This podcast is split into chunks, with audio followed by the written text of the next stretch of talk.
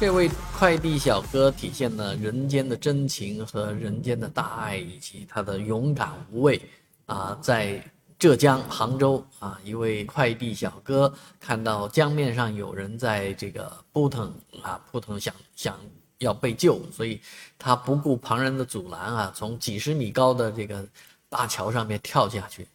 哇，这真的这件事情，今天早上看了一个直播，医院的医生直说呢，这事情太危险啊！如果不是经过训练或者什么的，嗯，着水部位不对的话，这个会造成很大的伤害的。而这位小哥呢，安全的把啊落水的女子救上来了，啊，是这个不幸当中的